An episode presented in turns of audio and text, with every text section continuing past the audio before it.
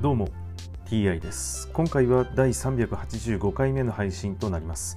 テーマは引き続き新約聖書の紹介です。早速いきましょう。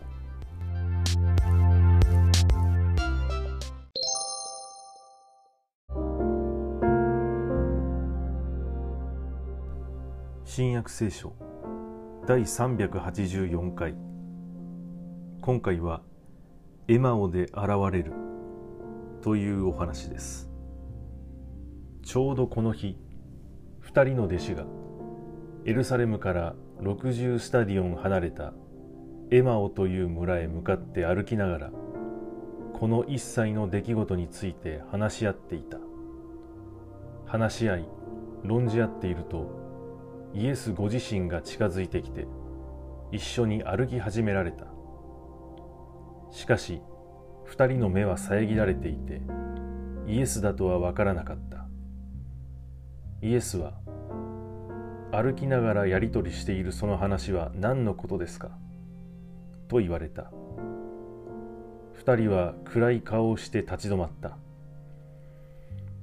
その一人のクレオパという人が答えた。エルサレムに滞在していながらこの数日そこで起こったことをあなただけはご存じなかったのですか？イエスがどんなことですか？と言われると二人は言った。ナザレのイエスのことです。この方は神と民全体の前で行いにも言葉にも力のある預言者でした。それなのに私たちの祭司長たちや議員たちは死刑にするため引き渡して十字架につけてしまったのです。私たちはあの方こそイスラエルを解放してくださると望みをかけていました。しかもそのことがあってからもう今日で3日目になります。ところが仲間の婦人たちが私たちを驚かせました。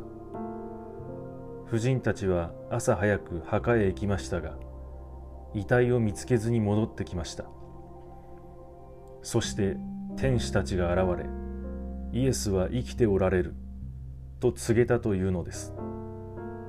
仲間の者が何人か墓へ行ってみたのですが婦人たちが言った通りであの方は見当たりませんでした。そこでイエスは言われた。ああ物分かりが悪く心が鈍く預言者たちの言ったことをすべて信じられない者たち。メシアはこういう苦しみを受けて栄光に入るはずだったのではないか。そしてモーセとすべての預言者から始めて聖書全体にわたりご自分について書いていることを説明された。一行は目指す村に近づいたがイエスはなおも先へ行こうとされる様子だった。二人が一緒にお泊まりください。そろそろ夕方になりますしもう日も傾いていますから。と言って無理に引き止めたのでイエスは共に泊まるため家に入られた。一緒に食事の席に着いた時イエスはパンを取り賛美の祈りを唱えパンを裂いてお渡しになった。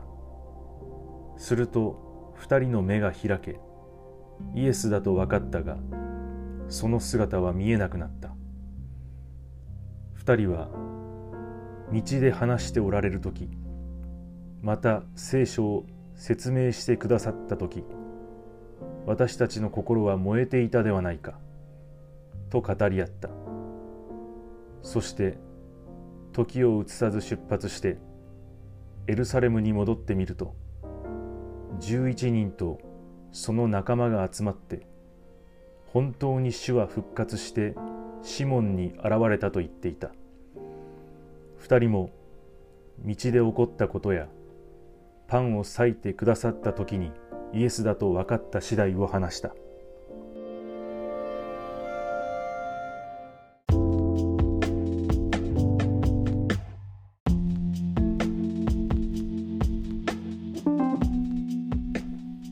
イエスは2人の弟子に聖書を説明したと書いてありましたがその聖書とは旧約聖書のことでしょうか。